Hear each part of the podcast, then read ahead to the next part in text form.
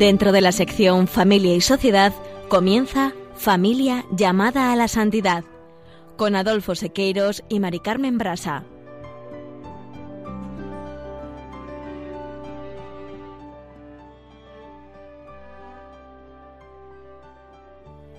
Muy buenas tardes, queridos oyentes de Radio María y familia Radio María. Bienvenidos una vez más al programa Familia llamada a la Santidad. Muy buenas tardes. Con alegría e ilusión comenzamos el programa 174 pidiendo luz y ayuda al Espíritu Santo. En el programa de hoy, después de un periodo de mayor convivencia familiar con el confinamiento, teletrabajo, las clases escolares domiciliarias y las vacaciones familiares de verano, recuperamos una etapa de actividad social, laboral y actividades también de, de ocio. Pues bien, en el programa de hoy vamos a detenernos en la fragilidad del matrimonio y veremos también cómo el encuentro con el Señor puede transformar la vida de estas parejas que puedan estar en crisis.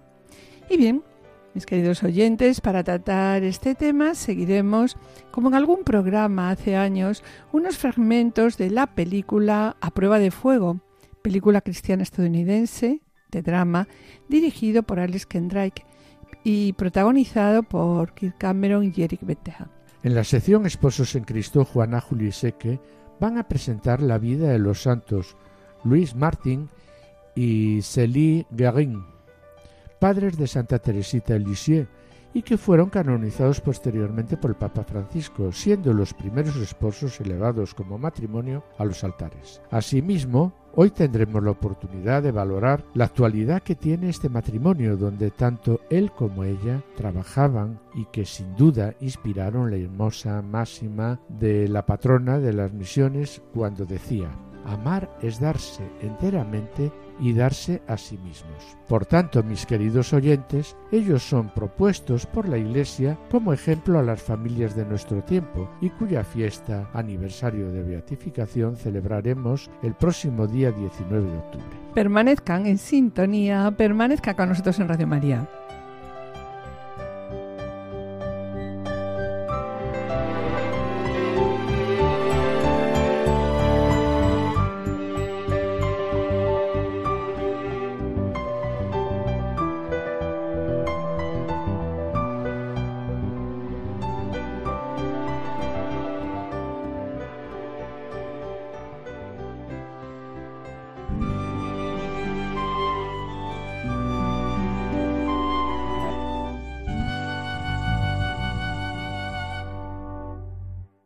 Comenzamos el programa de hoy con el himno a la caridad que se encuentra en la primera carta de Pablo a los Corintios y del que queremos destacar, en primer lugar, las cualidades positivas del amor.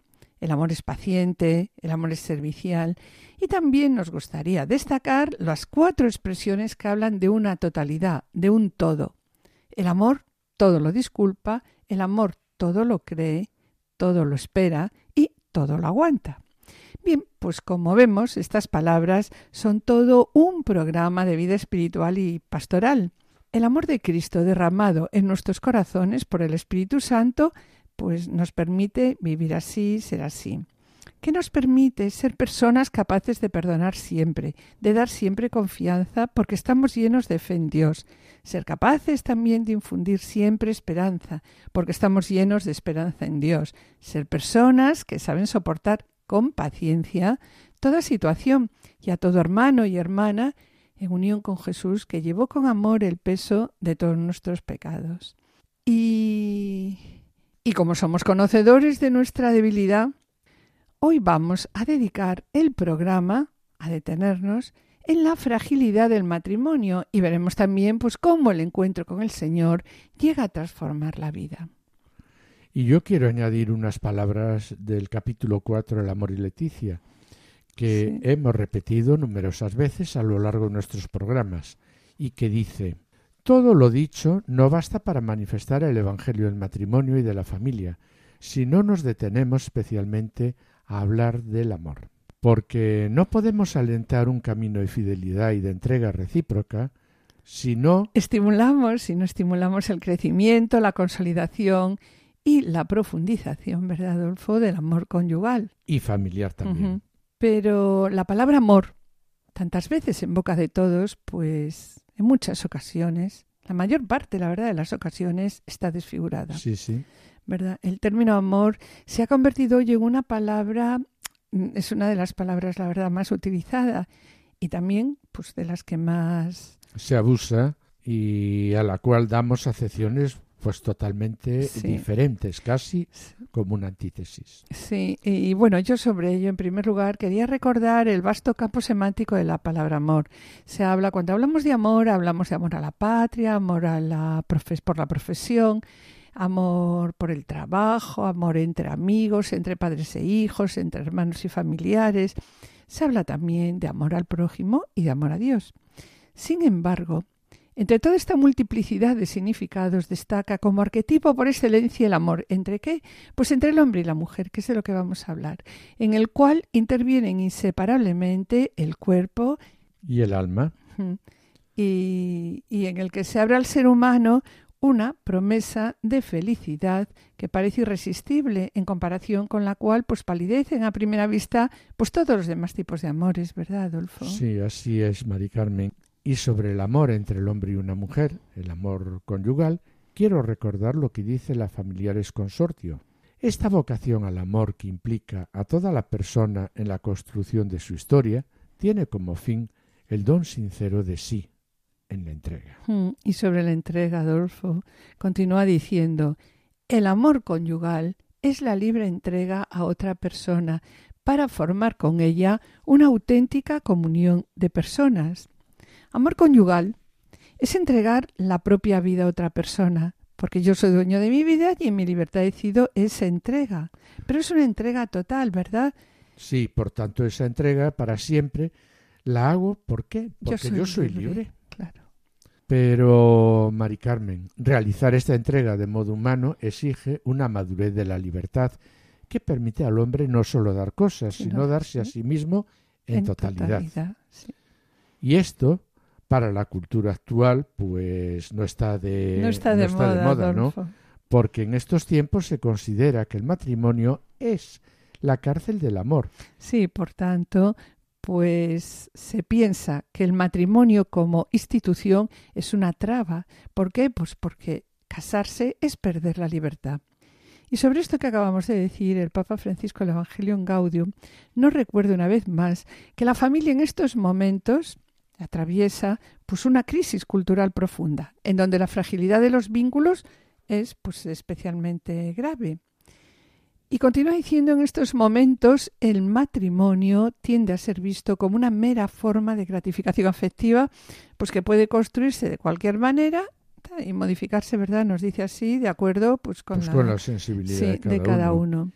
Y debido a la fragilidad de estos vínculos en el matrimonio, que como vemos es especialmente grave en estos momentos, el programa de hoy vamos a dedicarlo, como hemos comentado ya en el sumario, a hablar de los problemas a los que se enfrentan gran número de matrimonios, a la fragilidad de las relaciones entre los esposos y veremos cómo tras el encuentro con el Señor, el encuentro con Cristo crucificado, en la conversión, llegan a descubrir el amor hasta el extremo y recuperan no cabe duda, su matrimonio.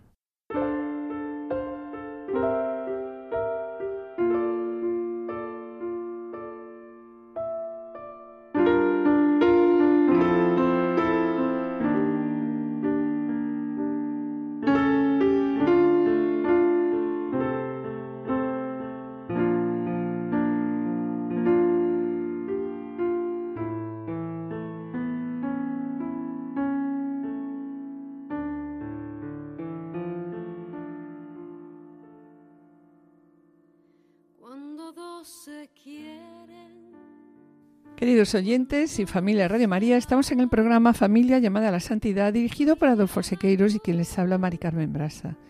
Les recordamos que pueden ponerse en contacto con nosotros a través del correo familia llamada a la santidad arroba o enviando un correo postal a la dirección de Radio María, Paseo de Lanceros 2, primera planta 28024, Madrid, indicando el nombre del programa Familia llamada a la Santidad. Bien, para solicitar este programa deberán dirigirse ustedes al teléfono de atención al oyente 91 822 8010 o también pueden encontrar nuestros programas a través de podcast entrando en la página www.radiomaria.es indicando el nombre del programa, ¿no? Familia llamada a la santidad. Y, y, podrán también descargarlo en su ordenador para archivarlo, escucharlo a la hora que ustedes deseen. Y a continuación damos paso al espacio Esposos en Cristo, en el que nuestros colaboradores Juana Julise, que presentarán la vida de los santos Luis Martín y Cecil Guérin, padres de Santa Teresita Lucie, cuya fiesta se celebrará el próximo 19 de octubre. Cuando dos se quieren, cuando dos se aman, te haces presente, Señor, en sus entrañas, son signo nuevo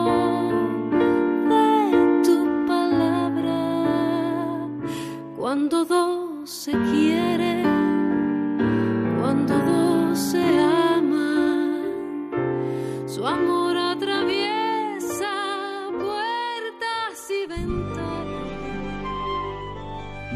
Esposos en Cristo.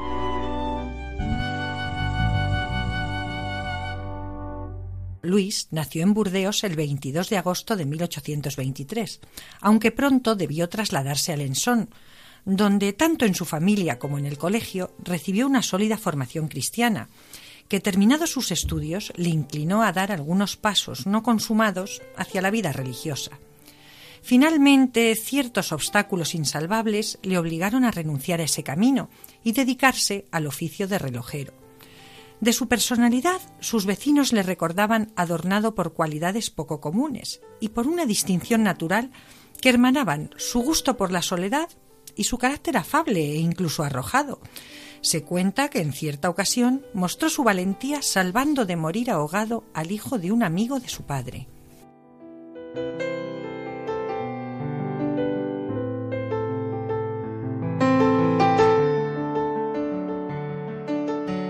Por su parte, Celia Inteligente y comunicativa por naturaleza, cuenta en una de sus cartas que su infancia y juventud fueron tristes como un sudario.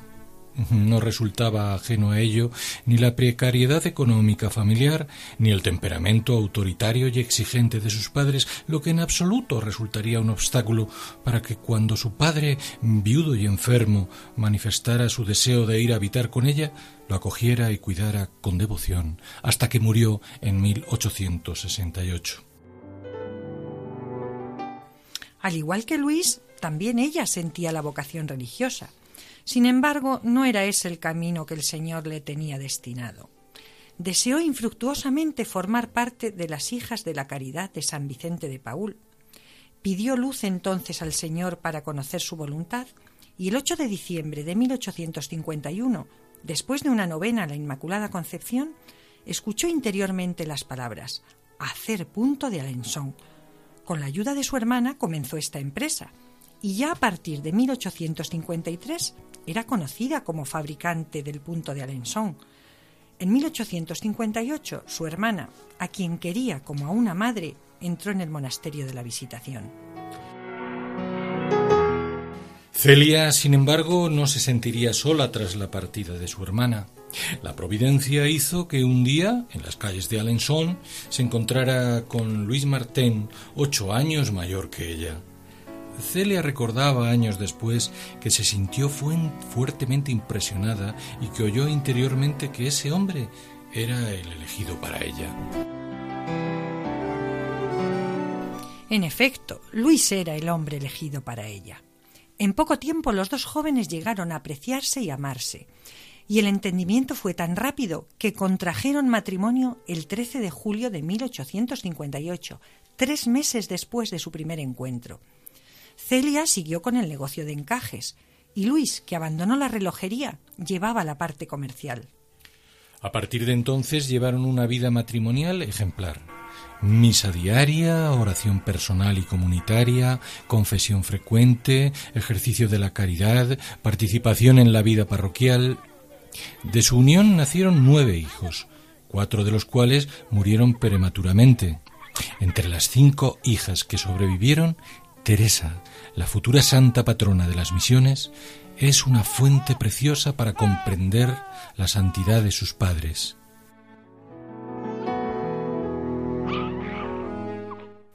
Educaban a sus hijas para ser buenas cristianas y ciudadanas honradas. Eso es. Celia derrocha energía y ternura en su familia. Conmueve el relato en que con mano izquierda convence a su esposo, reticente a este respecto, para que deje ir a su hija María a un retiro espiritual. Se lo cuenta Paulina, otra de sus hijas, en una carta deliciosa.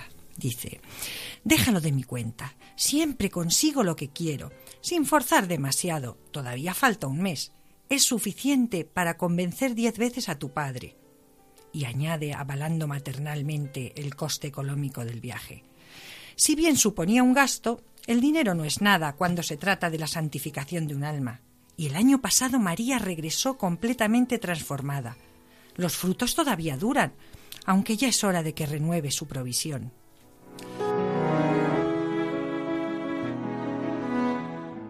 Pero la felicidad familiar de los Martén no iba a durar mucho. A los 45 años, Celia recibió la noticia de que tenía un tumor en el pecho y pidió a su cuñada que cuando ella muriera ayudara a su marido en la educación de los más pequeños. Vivió la enfermedad con firme esperanza cristiana hasta su muerte en agosto de 1877.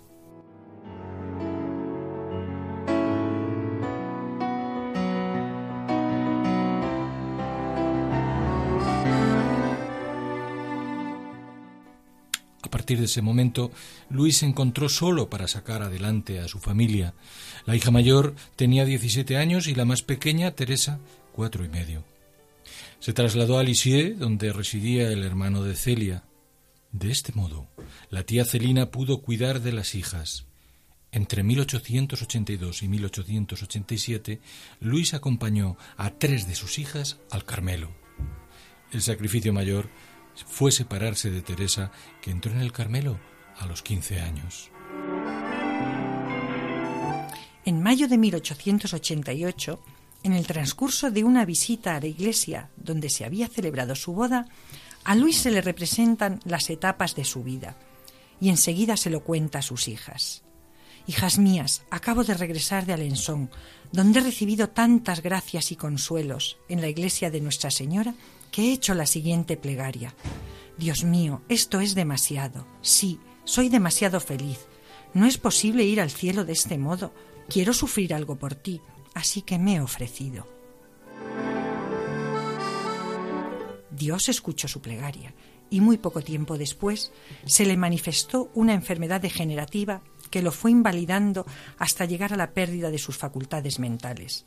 Fue internado en el sanatorio de Caen y murió en julio de 1894. Se consumaba así el camino en la tierra de este matrimonio que vivió e inspiró la hermosa máxima de la patrona de las misiones. Amar es darse enteramente y darse a sí mismos.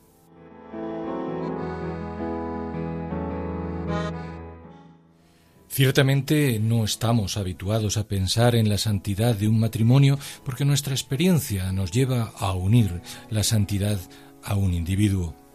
Sin embargo, en 2001, San Juan Pablo II se atrevió a ir más allá de los esquemas, beatificando a Luis y María Beltrame Cuatroqui. Después, el Papa Benedicto XVI decidió añadir a ellos a los cónyuges Martin a fin de mostrar a los padres y madres de familia de todo el mundo la grandeza de la vocación a la vida conyugal, es decir, de estimular a los hogares cristianos en la práctica integral de las virtudes cristianas como estimuló el deseo de santidad en Teresa. Colofón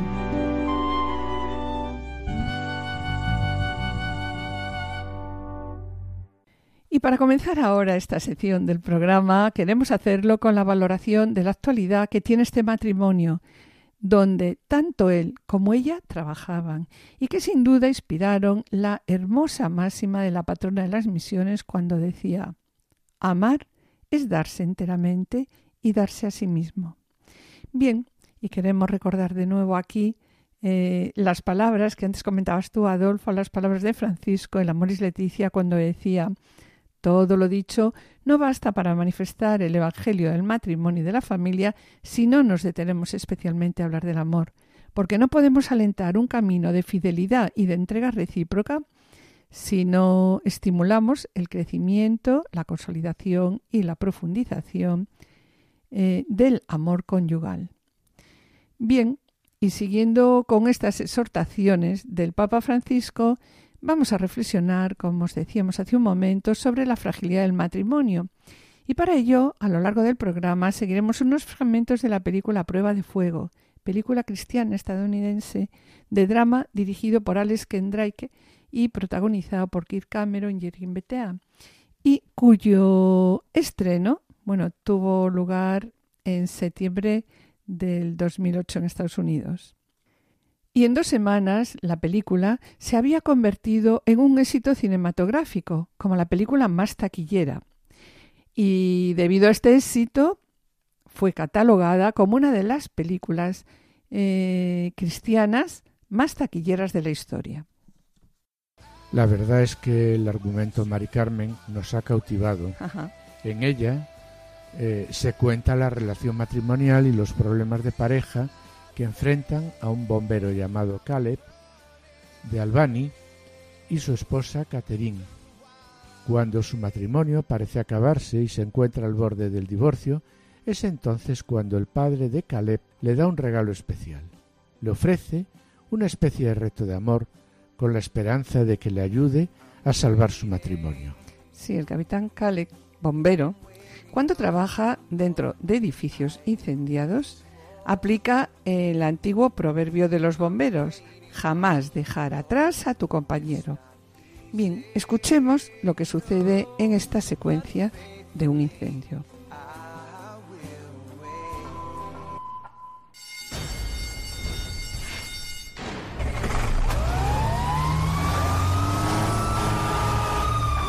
Uno de los vehículos está en los rieles del tren. Avisen a ferrocarriles que paralicen la actividad. Soy el capitán Hall del departamento de bomberos. Vinimos a ayudarles. Ayúdame, por favor. No me dejen, por favor, no me dejen morir. Le prometo que no la dejaremos. Usted va a estar bien. ¡Vamos! ¡Sacaremos la altura! ¡Uno, dos, tres! Como acabamos de escuchar, el capitán Caleb no se rinde. Apaga el fuego y no abandona a nadie le promete además que no lo dejará, que no la dejará. Pero en su casa las palabras que aplica son otras. Cada uno vive según sus propias reglas y así es, pues como ellos se enfrentan a qué, Adolfo. Al incendio que tenían en su matrimonio. Exacto, que está empezando a iniciarse o ya está prácticamente iniciado en su matrimonio. Sí, y ahí el clima es confianza, la falta de comunicación, las continuas peleas, gritos, indiferencias, faltas de respeto, se hacen tan insoportables que se plantean la solución del divorcio. Escuchemos la próxima secuencia en la que se reflejan la violencia de estas discusiones. ¿Acaso te ofendí al pasar por la puerta? ¿No te gusta esta casa? ¿No te gusta tu auto? ¿A quién se ocupa de esta casa, Caleb? Yo. ¿Quién lava la ropa? Yo. ¿Quién compra la comida? Yo, sin contar con que ayudo a mis padres los fines de semana. Tengo toda esa presión. Lo único que haces por alguien es para ti mismo. Porque te interesa más ahorrar para tu estúpido barco y complacerte a ti mismo que lo que te pueda interesar yo. ¡Cállate, estúpida! ¡Estoy harto de ti! ¡Irrespetuosa! ¡Malagradecida y egoísta además de todo! No soy egoísta. ¿Cómo te atreves a decir eso? ¡Me fastidias constantemente! ¡Me estás mermando la vida!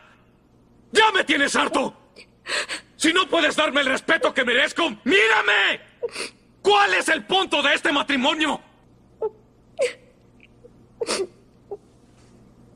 Ya no quiero. No quiero esto. Si eso quieres, pues por mí está bien.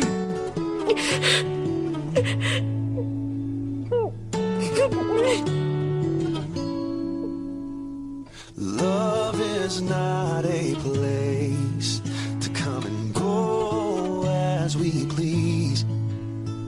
It's a house we enter in, then commit to never leave. ¿Qué ha fallado? ¿Por qué? La verdad es que vemos que ninguno de los dos encuentra respuesta a estas preguntas. Al contrario, no entienden, como si cada uno de ellos eh, es querido por sus padres, respetado por sus amigos y sobre todo valorado como un buen profesional en su lugar de trabajo, no es tratado de igual manera por la persona con quien convive en su misma casa.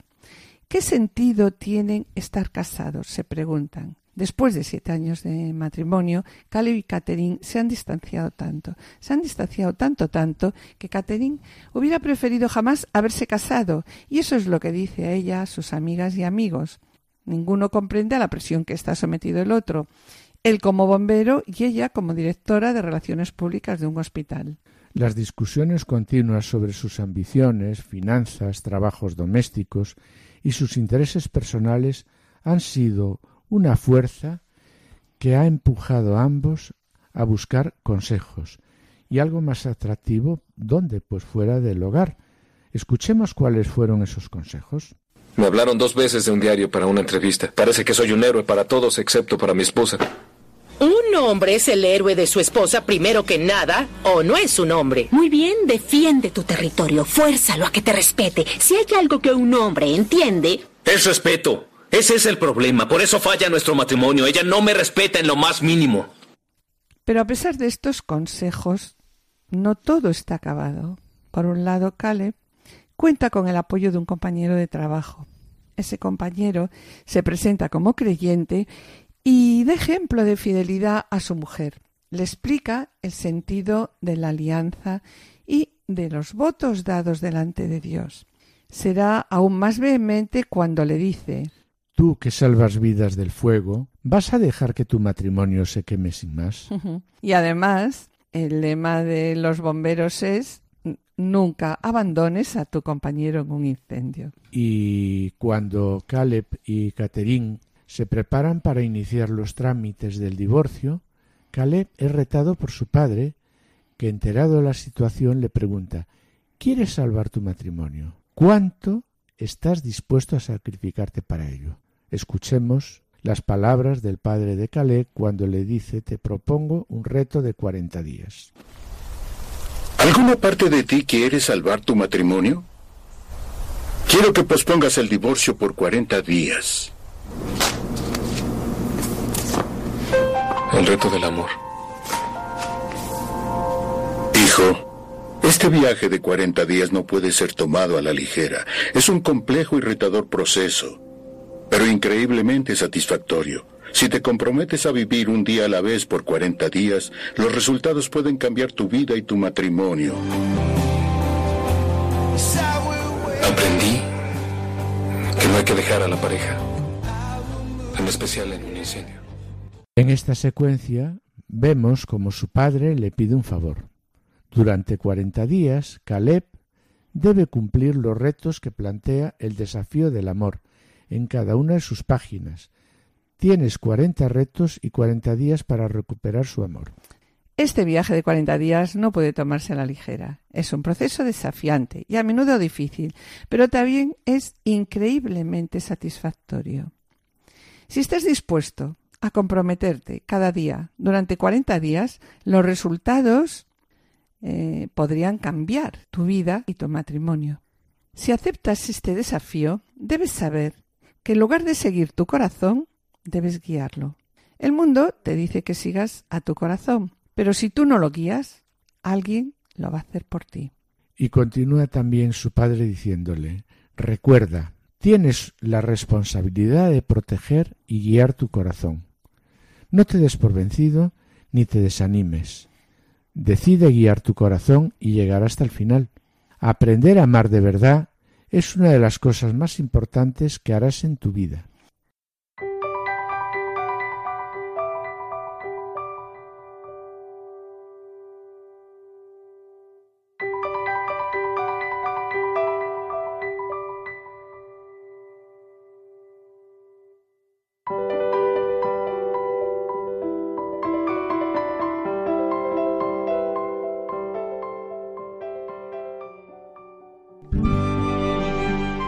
Están escuchando Familia llamada a la Santidad con Mari Carmen Brasa y Adolfo Sequeiros.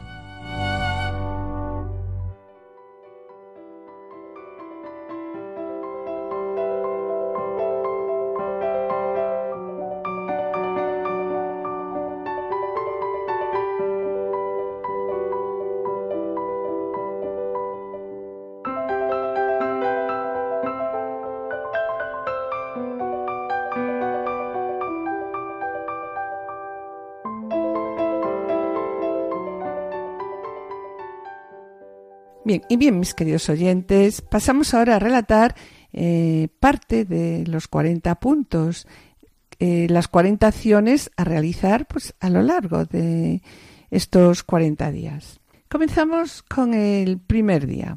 Aunque el amor se comunica de distintas maneras, nuestras palabras a menudo reflejan la condición de nuestro corazón. Durante el próximo día ¿Qué tienes que hacer? Decide demostrar paciencia y no decir nada negativo a tu cónyuge. Si surge la tentación, elige callar.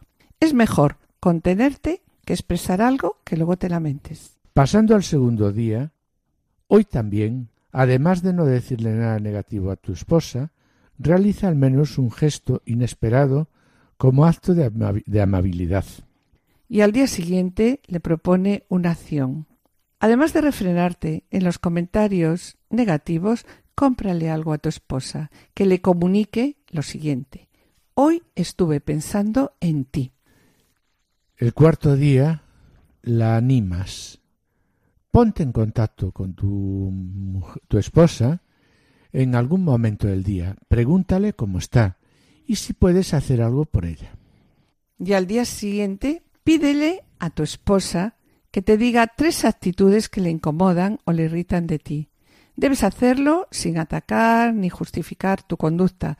Su opinión es lo que te importa en este caso. Y al sexto día le plantea el siguiente reto. Frente a las circunstancias difíciles de tu matrimonio, decide reaccionar con amor en lugar de irritación. Haz una lista por prioridades de aquellas cosas que necesitas añadir en tu agenda. Y a continuación, al día siguiente, le anima a buscar dos hojas de papel. En la primera hoja escribe cualidades positivas de tu esposa y en la segunda aspectos negativos. Bien, en algún momento del día elige un atributo positivo de esa lista y da las gracias a tu esposa por esa característica. Coloca las dos hojas en un lugar secreto para otro día. Y llegado el día octavo, le recuerda que como el amor no es egoísta y coloca a los demás en primer lugar, te llevará a celebrar los éxitos de tu esposa en lugar de sentirte contrariado por ellos. Dile a tu esposa cuánto te alegra algo que haya logrado hacer recientemente y toma la lista de atributos negativos que hiciste ayer y quémala con mucha discreción. Piensa una manera especial de saludar hoy a tu esposa para reflejar tu amor por ella y hazlo con una sonrisa con un entusiasmo. Y llegada a la cuarta parte del tiempo del reto, este reto te propone haz algo fuera de lo común por tu esposa. Lava su automóvil, limpia la cocina, compra un postre favorito, dobla la ropa lavada, demuéstrale amor por la pura satisfacción de ser su compañero en el matrimonio. Sí, y entrando ya Adolfo al día once, el reto plantea ¿Qué necesidad de tu esposa podrías satisfacer hoy? Elige un gesto que diga te valoro y hazlo con una sonrisa. Demuestra amor al decidir de buen modo ceder en un área de desacuerdo entre tú y tu esposa. Sí, y el día 13 ya propone el reto. Habla con tu esposa en cuanto a establecer unas reglas de juego saludables, sobre todo durante las discusiones. Y el día 14, el desafío que hoy puede llevarte a un cambio verdadero y radical en tu manera de pensar será deja de lado una actividad que hagas en general para poder pasar tiempo de calidad con tu esposa. Elige una manera de mostrarle respeto que sea diferente de la habitual. Quizás sea, por ejemplo, abrirle la puerta, guardar la ropa, o sea, pues la forma de cómo le escuches y hables. Muéstrale a tu esposa que la tienes en alta estima y en el día 16 proponte ya un acercamiento a Dios, comienza a rezar por el corazón de tu esposa y por tu matrimonio. El siguiente reto nos dice, Hoy mismo puedes comprometerte a restablecer la comunicación perdida. Intenta hablar. Intenta hablar con tu esposa. Escúchala de verdad cuando te cuente sus pensamientos y luchas personales y haz que ella se sienta segura. Y para el día 18 sugiere la necesidad de conocer mejor a tu esposa. Prepara una cena especial en, tu casa. ¿Para qué? Pues para hablar y conoceros mejor. Decide que esa noche sea agradable para los dos. Y volviendo de nuevo a nuestro protagonista, Adolfo, vemos cómo al llegar a la mitad del reto su desaliento va en aumento.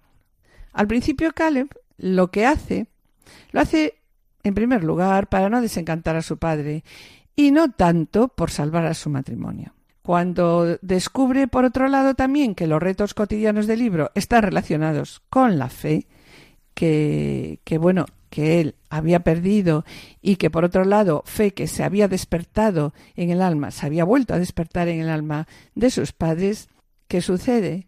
Pues que Caleb pierde el interés en estos retos por completo.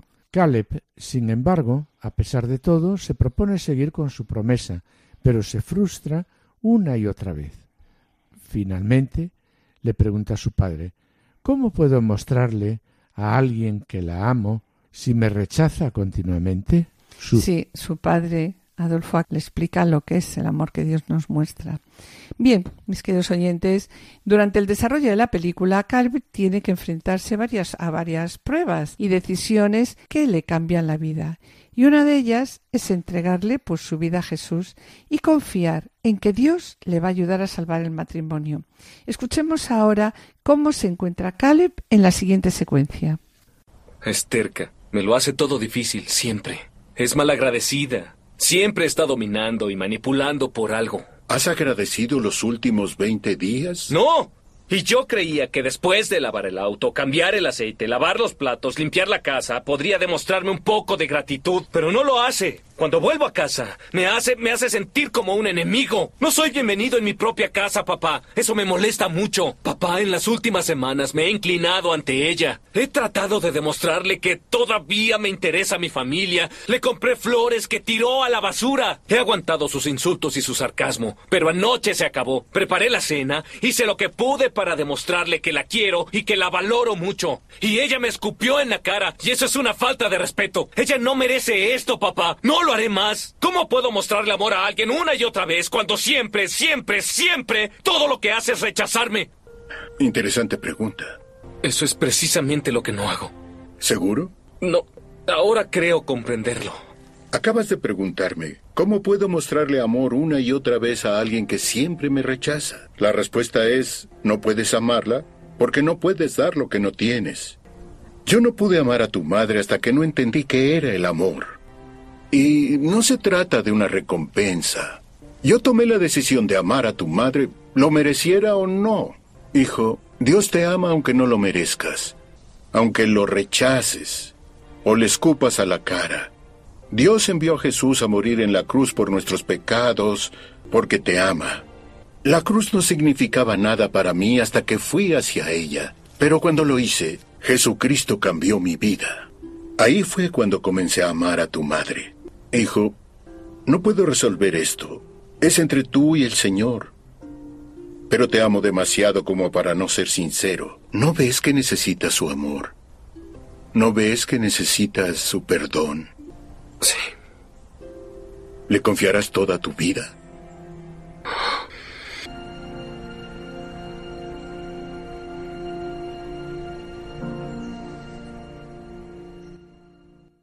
A partir de ese momento, Caleb se compromete seriamente a aprender a mostrarle a Dios su amor. La verdad es que me gusta mucho esta secuencia. Me gusta mucho la secuencia cuando su padre dice, Jesucristo cambió mi vida. Es el consejo que da él a su hijo. Y a partir de ese momento vemos como Caleb, con la ayuda de Dios, empieza a comprender lo que significa amar a su esposa. Ante esta situación, después de haber pasado veinte días sin ningún resultado, se pregunta ¿Pero aún tengo tiempo de salvar mi matrimonio del fuego en el que le tengo metido? Sí, vemos cómo a partir de este momento Caleb, con la ayuda del Señor, está preparándose para enfrentarse a la tarea más difícil de su vida, rescatar el corazón de su esposa. Entonces vuelve a mirar los desafíos de todos los días anteriores. ¿Hubo algunos que te parecieron imposibles o que los hiciste con desgana? ¿Has tomado la conciencia de la necesidad de que Dios cambie tu corazón y te dé la capacidad de amar? ¿Qué tal si le pides a Dios que te muestre cómo está tu relación con Él, la fortaleza y la gracia para resolver tu destino eterno? Y el reto del día siguiente, del día 20, le lleva a profundizar en su corazón. Atrévete a confiar en Jesús, atrévete a orar y di al Señor, Señor Jesús, soy pecador. Señor, cambia mi corazón y sálvame con tu gracia. Busca un tiempo para orar y leer las Sagradas Escrituras es el reto del día siguiente. Sumérgete en el amor y las promesas que Dios tiene para ti. El día 22 el reto enseña lo que es el amor. El amor es una decisión, no un sentimiento. Es una acción que se pone en marcha y no un acto reflejo. Hoy mismo elige comprometerte con el amor aun si a tu esposa ya casi no le interesa recibirlo. Dile hoy con palabras parecidas a estas. Te quiero. Elige, elijo amarte aunque tú no me quieras. Bien, y al día siguiente el reto dice, quita todos los parásitos que te roben sentimientos y alejen tu corazón de tu esposa. Cualquier adición o influencia que se adhiere en tu corazón y destruye tu matrimonio como drogas, alcohol, juego, pornografía. Estos parásitos, ¿qué sucede? Estos parásitos consumen tus pensamientos, te roban lealtad a aquellos que amas. Y el reto siguiente dice, pon fin ahora Identifica todos los objetos de lujuria en tu vida y quítalos. Distingue cada mentira que has tragado al buscar el placer prohibido y recházala. No se puede permitir que la lujuria viva en una habitación trasera. Hay que matarla y destruirla hoy mismo y reemplázale con las, con las promesas de Dios y con un corazón lleno de su amor perfecto. Este reto me lleva a recordar la imagen de Caleb enganchado a la pornografía por Internet, de tal forma que traicionaba la fidelidad conyugal y así se lo reprochaba a Catherine. Cuando llega eh, a este reto, Caleb se da cuenta de lo que le estaba dominando y pasa a destrozar y tirar su ordenador. Sí, es, llamativo en la película este, este gesto. Y al día siguiente hoy mismo perdona cualquier cosa que no le hayas perdonado a tu esposa. La falta de perdón os ha mantenido encarcelados en la soberbia durante mucho tiempo. Desde lo más profundo de tu corazón y con sinceridad di, elijo perdonar. Y Caleb perdona la infidelidad de Catherine. Al día siguiente le dice, pídele perdón a Dios por las cosas que has hecho mal y luego humíllate lo suficiente como para confesárselas a tu esposa. Hazlo con sinceridad aun si responde con crítica, acéptala y recíbela como un consejo. Elimina de tu hogar el veneno de las expectativas poco realistas y dile a tu esposa que lamentas haberle exigido tanto. Prométele que intentarás comprenderlo y reafirma tu amor incondicional. Plantéate cuál es la mayor necesidad en la vida de tu esposa en este momento. ¿Puedes ayudarle aún a costa de un sacrificio heroico? Antes de volver a, ver a tu esposa hoy, reza por ella, mencionando su nombre y sus necesidades, sin importar si te resulta fácil o no. Di te amo. Y luego expresa amor por tu esposa de alguna manera tangible. Vuelve a rezar y agradece a Dios el privilegio de amar a esa persona especial, de forma incondicional como Él nos ama. Al día siguiente, pídele al Señor que te revele cualquier actitud de tu corazón que esté amenazando la unidad con tu esposa. Habla con franqueza con tu esposa sobre esa cuestión, buscando a Dios para hallar la unidad. Todavía hay algún área en la que no has sido lo suficientemente valiente para afrontarla, confiésasela a tu esposa hoy mismo y decide solucionarlo. La unidad de tu matrimonio depende de eso. Luego comprométete con tu esposa y con Dios a transformar tu matrimonio en la prioridad sobre toda otra relación humana. En el día 32 Si es posible, intenta hoy iniciar la relación sexual con tu esposa. Hazlo de una manera que honre lo que tu esposa te haya dicho o te haya dado a entender, con respeto a lo que necesita de ti en el área sexual. Pídele a Dios que se transforme en un camino hacia una mayor intimidad. Reconoce que tu cónyuge es esencial para tu éxito. Hoy mismo déjale saber que deseas incluirlo en tus propias decisiones y que necesitas su opinión y su consejo. Si en el pasado has ignorado sus aportaciones, admite tu, de, tu descuido, ¿no? Y pídele que te perdone. Si busca un buen consejero para tu matrimonio. Si te parece que es necesaria la terapia, da tú el primer paso y concierta una cita. Durante este proceso, pídele a Dios dé discernimiento y dirija tus decisiones. Toma el compromiso de leer la Sagrada Escritura todos los días. Consigue un libro de meditaciones o algún otro recurso que te sirva como orientación. Pregúntale a tu esposa si podéis comenzar a orar juntos. Dedicad ese tiempo para confiarle al Señor las inquietudes, los desacuerdos y las necesidades. No olvides darle también gracias por su ayuda y bendiciones. Si tu esposa se niega eh, a hacerlo, pues decide pasar ese momento diario en, acción, en oración a solas tú. Piensa qué le gustaría a tu esposa. Ponlo en oración y comienza a trazar un plan para cumplir algunos de sus deseos. Escríbele una carta de compromiso a tu esposa. Incluye la razón por la cual te comprometes en este matrimonio hasta la muerte y exprésale que te has propuesto amarla sin importar lo que suceda. Deja la carta en un lugar donde tu esposa pues, la pueda encontrar, ¿no? Y sobre ello escuchemos el final de esta película.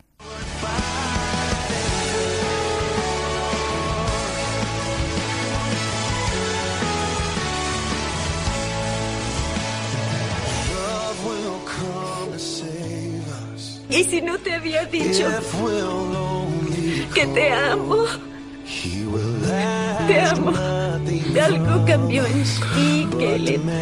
Y quiero que lo que te pasó a ti me pase a mí. Así será.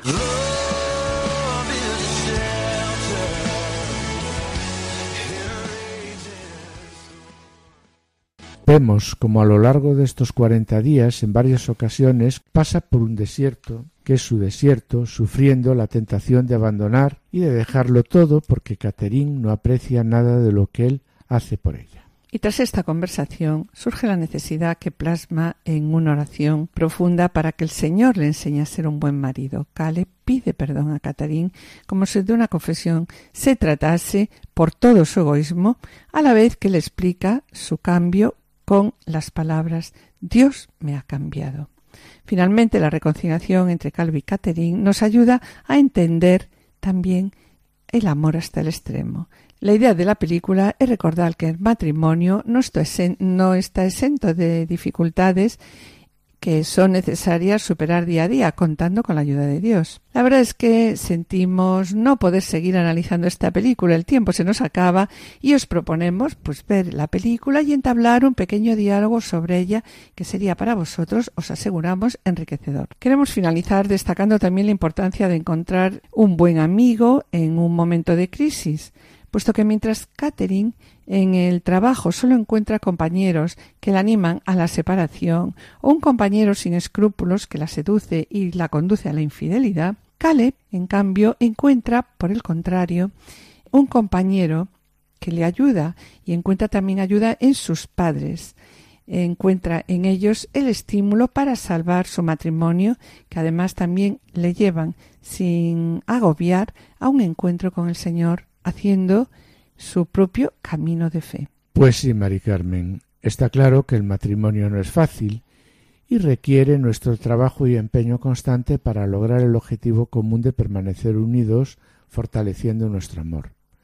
Siendo sensible a estas realidades, escuchemos unas sencillas palabras del Papa Francisco que a pesar de su sencillez pensamos qué difíciles son de aplicar en la vida matrimonial y familiar.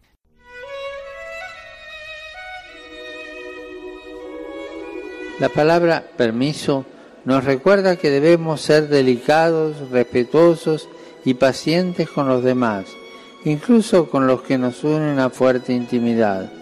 Como Jesús, nuestra actitud debe ser de la quien está a la puerta y llama. Dar las gracias, segunda palabra, parece un signo de contradicción para una sociedad recelosa que lo ve como debilidad.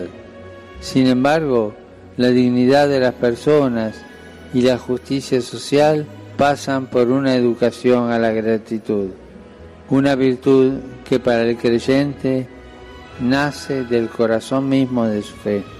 Finalmente el perdón, tercera palabra, es el mejor remedio para impedir que nuestra convivencia se agriete y llegue a romperse. El Señor nos lo enseña en el Padre Nuestro. Aceptar nuestro error y proponer corregirnos es el primer paso para la sanación. Esposos, si algún día discuten o se pelean, no terminen nunca el día sin reconciliarse, sin hacer la paz.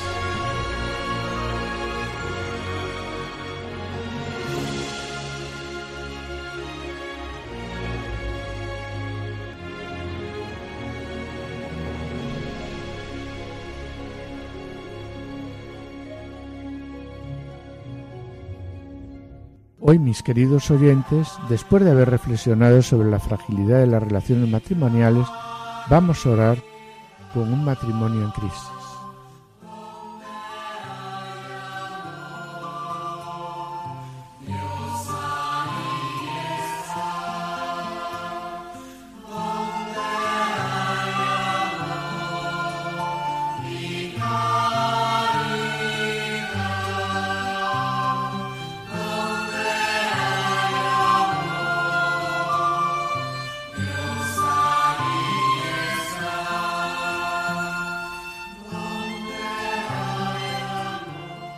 Señor, aquí estamos los dos frente a ti, como aquel día en que recibimos el sacramento del matrimonio, como aquel día en que bendijiste nuestro amor.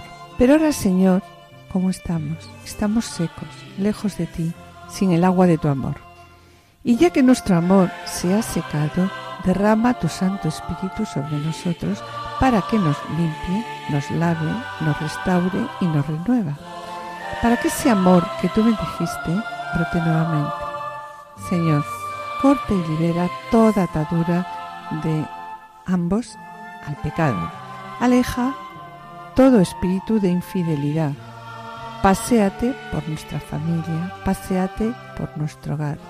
Bendice a nuestros hijos, bendice nuestra vida. Amén.